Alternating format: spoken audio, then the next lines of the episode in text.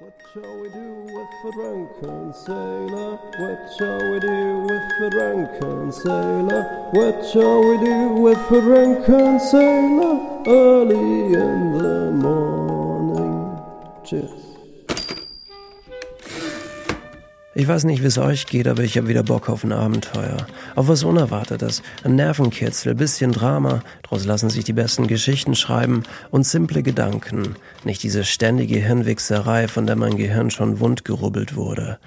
Ja, nach mehreren beinahe Apokalypsen und Ohnmachtsanfällen hat dieser egoistische Gedanke einen bitteren Abgang, genauso wie der Rotwein, der seit zwei Wochen offen steht. Cheers. Das Gute am Schreiben ist, dass sich zwischen den Zeilen Weite finden lässt, Orte, an die ich mich schreiben kann, um mich von irdischen Struggles zu distanzieren. Das hilft dabei nicht abzustumpfen, klar zu bleiben. Fantasie ist da schon eine tolle Erfindung und Ablenkung. Wie diese eine Frage, die völlig absurd ist, aber in Anbetracht der Größe des dampfenden Scheißhaufens berechtigter nicht sein könnte. Gibt es auf der Welt mehr Türen oder Räder? Bevor ihr jetzt an der Sinnlosigkeit dieser Frage verzweifelt, äh, gibt es noch eine kleine interaktive Folge. Für alle, die neu hergefunden haben, ach egal, äh, hört euch einfach die Folgen davor an und dann äh, wisst ihr, um was es hier geht. Und ja, viel Spaß beim Hören. Die Story nimmt auf jeden Fall gerade eine sehr interessante Wendung. Also ich bin selber auch gespannt, in welche Richtung das gehen wird. Ich glaube aber, es wird nicht mehr allzu lange gehen. Also vielleicht noch zwei Folgen. Aber ja, let's see. Uh, viel Spaß und ja, see you soon. I'm You, Kapitel 3. Gib her, rief ihr Malaika entgegen und forderte sie auf, ihr den Kristall zurückzugeben.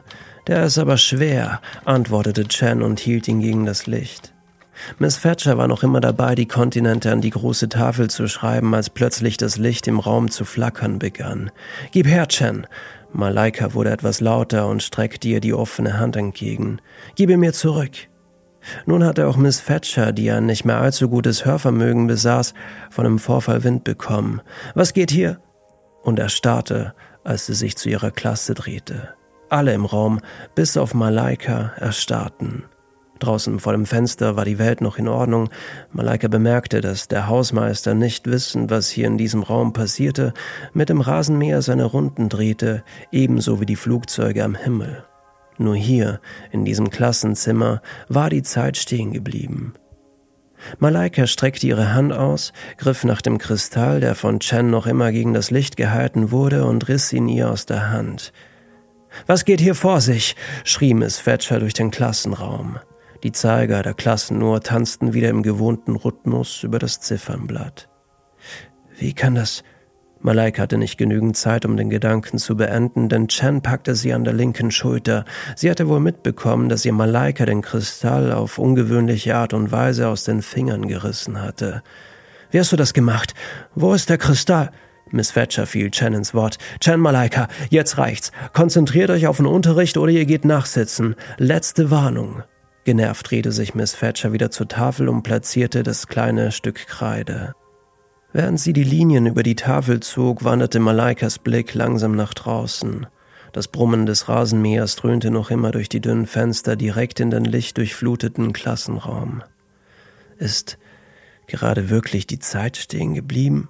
Fragte sich Malaika und schaute dem Hausmeister dabei zu, wie er mit dem Rasenmäher in aller Ruhe seine Runden drehte. Dabei zog er immer wieder genüsslich an seiner Zigarette. Den Kristall hielt sie nun fest umschlossen in ihrer rechten Hand, so fest, dass er nach dem Öffnen der Faust einen tiefen Abdruck hinterließ. Erinnern heißt nicht vergessen, zitierte sie erneut die Worte des Briefumschlags von heute Morgen und riss die Augen weit auf, als sie Kiros Stimme durch den Klassenraum hallen hörte. Du darfst dich wieder erinnern, Malaika. Und tatsächlich tat sie es dann auch. Der Kristall, die Buntstifte, der verlorene Gedanke, an den Kiro sie im Traum erinnern wollte, wurde für sie wieder greifbar. Ich, ich weiß es wieder, dachte sie zumindest, doch in Wahrheit hatte sie es nie vergessen, sie durfte sich nur nicht daran erinnern, durfte nicht daran denken. Das hatte sie damals versprochen. Die Buntstifte, die Kiro damals überreicht hatte, gab es tatsächlich, doch ein Großteil von ihnen waren unbrauchbar. Die Verpackung und die Stifte darin dienten lediglich als Versteck für etwas, für ein kleines Objekt, für Kiro, schrie Malaika durch den Klassenraum und zugleich hatten die Zeiger der Uhr mit den rhythmischen Bewegungen wieder zu kämpfen. Tick, tack. Miss Thatcher drehte sich um. Ihre Drehung verlor sofort an Schwung, bis sie in der Hälfte stoppte, genauso wie das Ticken der Zeiger. Tick, tack, tick, tack. Als die Zeit vollends erstarrte, auch für den Hausmeister und die Flugzeuge am Himmel, befand sich Malaika wieder auf einem der Müllberge, an dem Ort, an dem mir die Erinnerung an diesen Gedanken verboten wurde. An jenem Tag, zwischen dem toxischen Abfall der Menschheit, wurde sie Teil des letzten großen Geheimnisses des Universums, Gottes oder des, äh, des großen Gleichgewichts. Namen dafür gab es viele, doch sie alle beschrieben das Gleiche. Manchmal nimmt es, Gott oder das Universum, eine ungewöhnliche Gestalt an. Es zeigt sich uns in einem Sonnenuntergang, einem Regenbogen, dem Flügelschlag eines Schmetterlings, einem Kuss, einer gewaltigen Supernova, einer Sanddüne oder in tiefer, nicht enden wollender Dunkelheit. An jenem Tag zeigt es sich Malaika in Form eines kleinen Jungen, Kiro. Ihr müsst wissen, seit jeher spielt das Universum ein Spiel, ein Kommen und Gehen zwischen den Kräften, Gut und Böse, Mut und Angst, Freude und Trauer, Hoffnung und Verzweiflung, Hass und Liebe, Kommen und Gehen.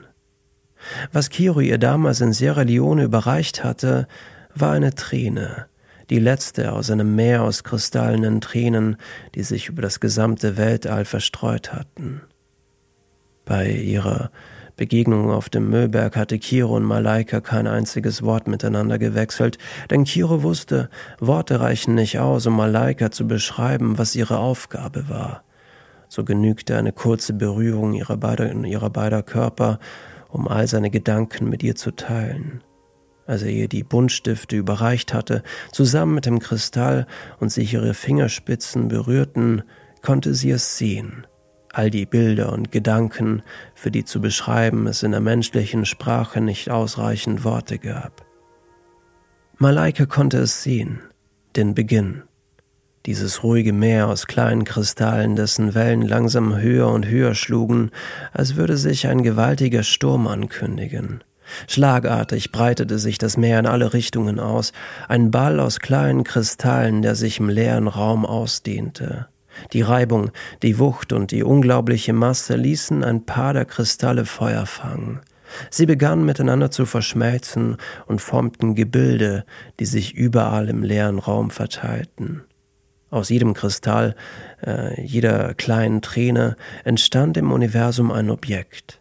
Es konnte eine Sonne sein, ein Stein, ein Planet, eine Blume oder Leben, das den Kristallen als Zuhause diente. Das Spiel dauerte so lange, bis es nur noch einen einzigen Kristall gab. Ein Kristall, in dem der Anfang und das Ende innewohnte, eine Träne, die ihren Ursprung in Glück und Freude hatte. Diese unterschied sich in Form und Aussehen von den anderen Kristallen und musste bis zum Schluss aufbewahrt werden. Führte man den Kristall ganz nah an das Auge, konnte man sie sehen, all die anderen Kristalle und all die Formen, die sie annahmen. Wie in so vielen Spielen gab es auch in diesem einen Gegenspieler, mehrere Gegenspieler.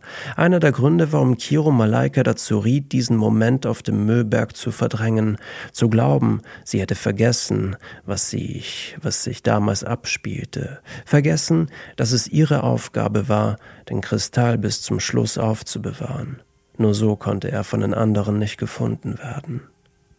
Das Spiel war nicht sonderlich kompliziert. Es war nur wichtig, dass Malaikas Kristall nie eine andere Form annahm und von den Formgebern, den anderen Mitspielern, um keinen Preis entdeckt werden durfte. Doch nun, da sie wieder an ihn dachte, ihr die Geschichte des Kristalls wieder einfiel und die Gedanken langsam auftauten, konnte sie von den anderen Gegenspielern gefunden werden. Sie war, wie Kiro es nannte, sichtbar geworden. Kiro, Ich weiß es wieder.